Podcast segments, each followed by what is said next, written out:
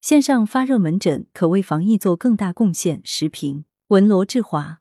据平台数据显示，近一周以来，在线上咨询发热症状的问诊量增长百分之两百一十二。为此，多家互联网药平台开设线上发热门诊，比如有平台升级防疫关爱门诊专区，推出发热门诊服务。为用户提供七乘二十四小时的新冠病毒感染相关的问诊咨询、开具药方、购买药品、用药指导等服务。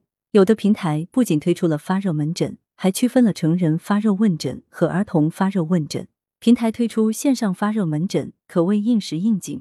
这些日子，很多医院的发热门诊出现大排长龙现象，大量发热患者找不到地方看病，自购药品服用，又担心重复用药导致副作用叠加等风险。真让人左右为难。互联网平台上线发热门诊，这种前所未有的做法让人眼前一亮。假如线上发热门诊服务可及，质量也过硬，患者就不用在医院排长队寻求服务了，在家上网就能获得急需的诊疗服务。线上发热门诊具有诸多优势，线下发热门诊所提供的诊疗并不复杂，互联网诊疗完全可以胜任。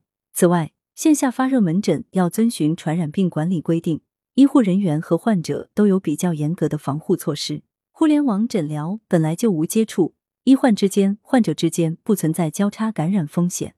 互联网诊疗平台正是开设发热门诊的理想场所。只要合理有序的运作，不出现其他乱象，线上发热门诊就没有不火的理由。不仅发热门诊如此，整个互联网诊疗也可成为防疫的重要力量。疫情期间，互联网诊疗得到井喷式发展。正是因为民众隔离在家，也能通过互联网获得诊疗服务。当前发热患者特别需要线上诊疗，线上发热门诊的作用才得到凸显。其实，诸多慢性病患者以及居家隔离治疗的普通患者等，都需要通过互联网获得诊疗服务。民众对医疗服务的便捷度要求越来越高，老龄化趋势也需要医疗服务能够深入到每个家庭，而这些都是互联网诊疗所擅长的。当然。线上发热门诊的运作与管理也面临不少挑战，线下诊疗、检诊治等环节成为一个整体，相互配合十分紧密。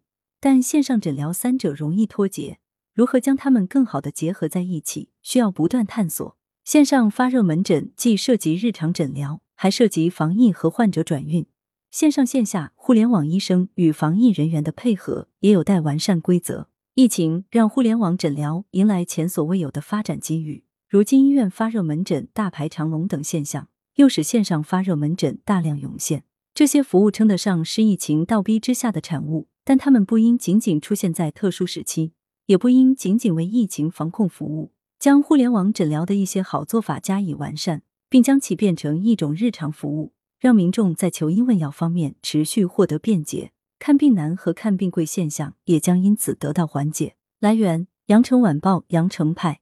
图片视觉中国，责编张起李媚妍，校对彭继业。